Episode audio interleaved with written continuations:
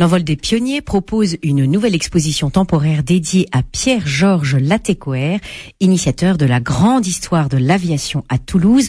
Pour la présenter, nous sommes en ligne avec Fabrice Cruz, chef d'escale de l'envol des pionniers. Bonjour.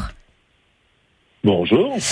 Commençons par présenter Pierre-Georges Latécoère. Qui était-il, Fabrice Cruz? Eh bien, Pierre-Georges Latécoère, c'est quelqu'un qui est un ingénieur formé à Paris, mais qui lui-même vient bah, de Bagnères de Bigorre, et qui s'est lancé bah, un petit peu, on va dire, à, l'assaut euh, de l'industrie au départ, par euh, bah, devoir euh, reprendre l'industrie familiale, puisque malheureusement son père a disparu alors qu'il faisait encore ses études, et il va se lancer avec envie, détermination, et il va défricher des nouvelles, on va dire, une nouvelle industrie, un peu par hasard, mais avec une vraie appétence. Il travaillait dans quel domaine de l'industrie? Alors au départ, lui, il est formé en tant qu'ingénieur généraliste. C'est la nouvelle génération d'ingénieurs, celle qui est formée à l'école du Fordisme, c'est-à-dire ingénieur de production. Il a envie de faire de son outil de production euh, familial, de bannière, hein, la, menuiserie euh, mécanique qu'avait monté son père, Gabriel. Il a envie d'en faire un, bel outil. Et donc, au départ, bah, pour ça avoir un contrat, son premier contrat, ça va être des wagons. Hein. il va devoir fabriquer des wagons, et donc il va moderniser cette usine. D'ailleurs, il va, euh, en 1912, la délocaliser en partie à Toulouse, dans le quartier du Pont des Demoiselles, pour euh, ben, lancer l'industrie. D'accord. Et, comment est-il arrivé euh, à l'aéronautique Entre les wagons et les avions, il y a quand même un monde. Ben oui, mais en fait, lundi, c'était dans l'année 1912. C'est là où il se lance dans, la, dans les wagons. Mais la guerre va malheureusement frapper à la porte. Alors, comme tous les Français à l'époque, ben, il va être impliqué. Euh, il souffre d'une très mauvaise vision, comme moi, il est myope, hein. donc euh, il ne sera pas forcément le fantassin idéal. En revanche, la guerre va durer plus que ce qu'on avait espéré, on va dire. Et comme tous les industriels de l'époque, André Citroën, Louis Renault, on va demander à Pierre-Georges Latécoère de participer à l'effort de guerre.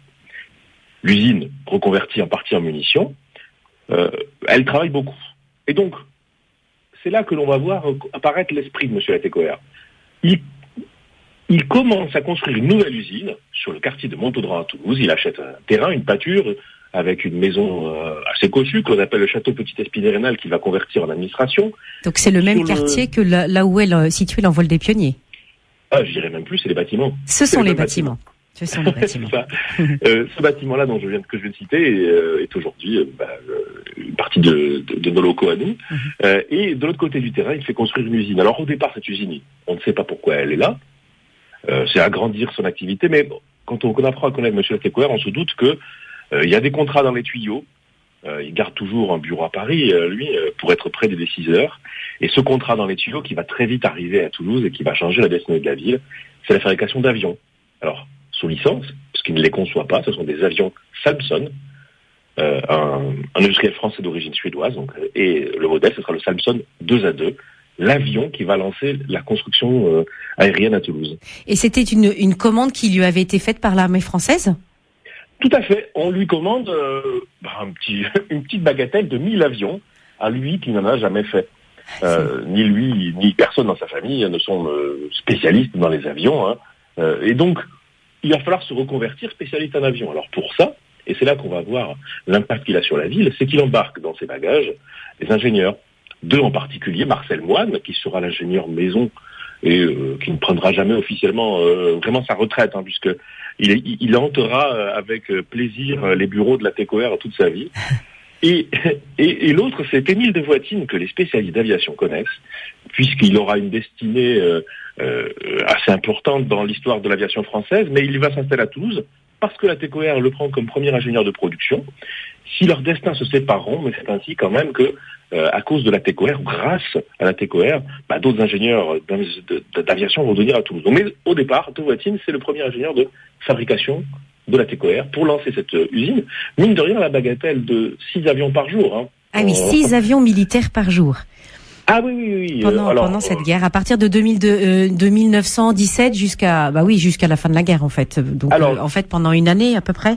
C'est ça, c'est ça. Le temps de se mettre en place, la production débute vraiment au mois de mai. Donc du coup, ben, c'est le moment où, où, j'aime pas le terme, mais on en consomme le plus des avions, mm. euh, ça veut dire qu'on en casse beaucoup, et donc du coup, euh, les, les, les, les commandes doivent euh, être assurées, et là, on, y va, quoi. 6 avions par jour, 200 par mois à peu près. bien sûr, d'ici la fin de la guerre, on verra qu'il manquera un petit peu de temps pour faire les 1000, mais il en fera autour de 600 de ces avions. Et bah, les, les Toulousaines s'y sont mis aussi, puisque les, les modistes de la ville sont devenus des entoileuses. les pour les voiles Exactement, mhm. l'avion est en Pour les, pardon, les, ailes. tissu. Mhm. C'est ça. Même le corps de l'avion, c'est du bois recouvert de tissu, ah euh, essentiellement. Donc euh, effectivement, euh, toute une branche de, des métiers qui sont reconvertis. Les fabricants de wagons qui faisaient du bois et du métal pour le wagon deviennent des fabricants d'avions et les, modistes de la ville deviennent des entoileuses. Voilà une activité de recyclage qui est, qui est, quand même bien bien précieuse. Comment comment a-t-il puisqu'on parle de recyclage, comment il a il a converti en fait cette expertise des avions militaires puis vers les avions civils? Eh bien, parce qu'il est à la fois euh, intelligent, ça, je ne vais pas leur douter, mais visionnaire. C'est-à-dire qu'il a un projet de se dire comment réutiliser ces avions. Des avions qui vont être en surplus à la fin de la guerre, mais qui restent. Euh, on l'oublie parfois, mais dans les années euh, entre les années 10 et les années 20, la France est le pays qui rayonne par l'aviation. Les premiers brevets de pilotage sont faits par l'Aéroclub de France à Paris. Euh, Alberto Santos Dumont, le Brésilien, qui a décollé pour la première fois à vitesse zéro avec un avion et atterri et fait son petit tour. Il le fait à Paris. Euh, bref, la France rayonne grâce à ça. Il dit, bah, on va continuer à rayonner grâce à l'aviation. Ce serait idiot de, de, se priver de cet avantage que nous avons. Et il veut donc construire une ligne civile de transport de courrier euh, à destination de l'Amérique du Sud. C'est son projet initial. Projet réalisable, il le dit lui-même. Il va donc le faire par étapes, convaincre l'État. Et c'est là qu'il est assez subtil. Il convainc l'État de lui confier bah, le courrier, c'est une mission régalienne. Hein. Oui, parce que ça n'existait pas du tout, c'était pas du tout proposé. Ah ben non, euh, le courrier c'était euh, les services de l'État, les services postaux mhm. euh, qui s'en occupent. Et là, lui, en, tant qu'entrepreneur privé, se propose de transporter ce courrier plus loin, avec des anciens pilotes militaires d'ailleurs, avec du surplus militaire, puisqu'il va aussi récupérer quelques avions Breguet 14 en surplus.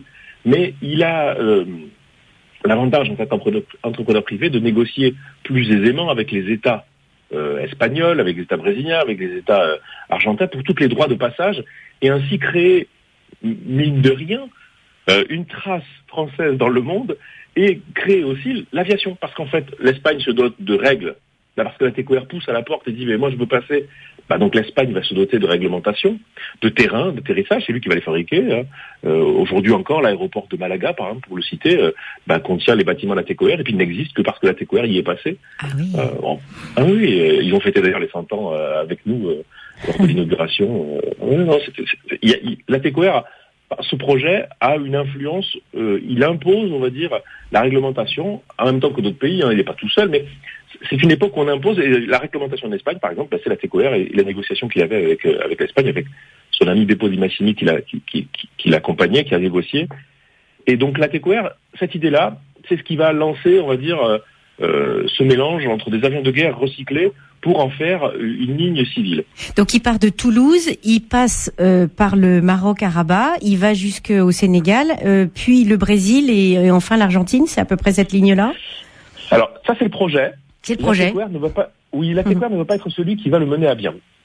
On sait que dès le début, il veut aller à l'Amérique du Sud parce que sinon, honnêtement, quand il a réussi à aller au Maroc, il serait allé vers la Tunisie. C'est ce qu'il voulait, c'était faire du volume euh, de courrier français pour euh, l'Afrique du Nord. Mhm. Mais son objectif étant toujours l'Amérique du Sud, il se dirige vers le Sénégal.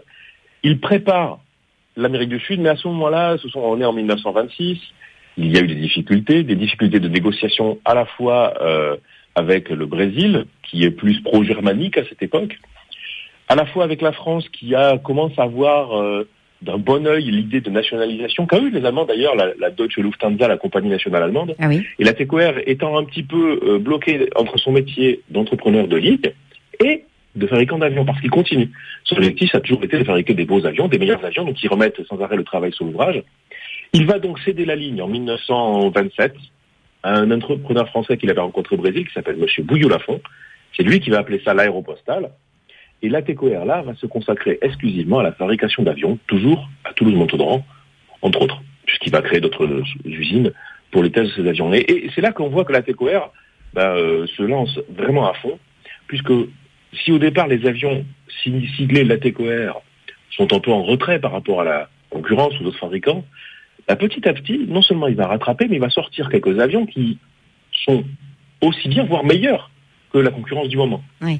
par, là du, du, du Lat 28 le fleuron de son aviation. Donc on peut dire qu'il avait quand même euh, une certaine, euh, enfin il était visionnaire, il avait vraiment des qualités d'ingénieur qui étaient, euh, qui, qui, lui permettaient de, de, de passer au-dessus du lot. Euh, il, il, avait d'autres d'autres qualités comme comme pionnier de l'aviation, d'autres valeurs. Déjà dans ses valeurs, bien, il a toujours su s'entourer de, de personnes de confiance. Euh, s'il si, a une vision ferme, euh, il a des personnes de confiance avec lui. Il a aussi une détermination hallucinante. Petite anecdote, tiens. Euh, au tout début de la ligne, euh, Raymond Vanier, pilote émérite, est sur le champ d'aviation, attendant que la brume se lève. Il est avec son chef alors, Pierre Beauté. Monsieur Latécoère était censé être à Paris, et d'un coup, à 10h00, heure du décollage prévu, euh, on voit une voiture arriver sur le champ d'aviation. Monsieur Latécoère, qui est là, qui dit, mais j'entends pas le bruit des moteurs, qu'est-ce qui se passe? Il dit, ben, vous voyez, ben, il y a de la brume il, demande sa tenue, il monte dans l'avion et il dit bon, Monsieur Vanier, je n'ai pas recruté les meilleurs pilotes pour qu'on renonce à la première difficulté. Vu qu'on écrit tous les jours, on décolle tous les jours, allons-y. Oui, il, y avait une, certaine audace quand même. Hein. Euh, une, détermination. Une détermination. oui. c'est ça. C'est son objectif, c'était de montrer. non, on, s'est donné les moyens. Mm. Ça sera difficile, mais on va le faire. Oui. Et ce qui va exacter encore plus euh, le pilote, c'est quand il arrive à Barcelone, sa voiture est déjà là. Oui. C'est-à-dire que il devait y ah bah, être. Il devait y être. Non, non, mais comme partout sur la ligne, la logistique, elle suit, hein, euh, s'adapte aux, événements. Mm. C'est une, entreprise qui s'adapte. C'est une, une de ces citations que j'ai repérées euh, dans la présentation de l'exposition euh, à l'envol des pionniers. Euh, il dit j'ai refait tous les calculs. Il confirme l'opinion des spécialistes. Le projet est, irréalisable. Il parle de ce projet de d'acheminement du courrier jusque jusqu'en Amérique du Sud.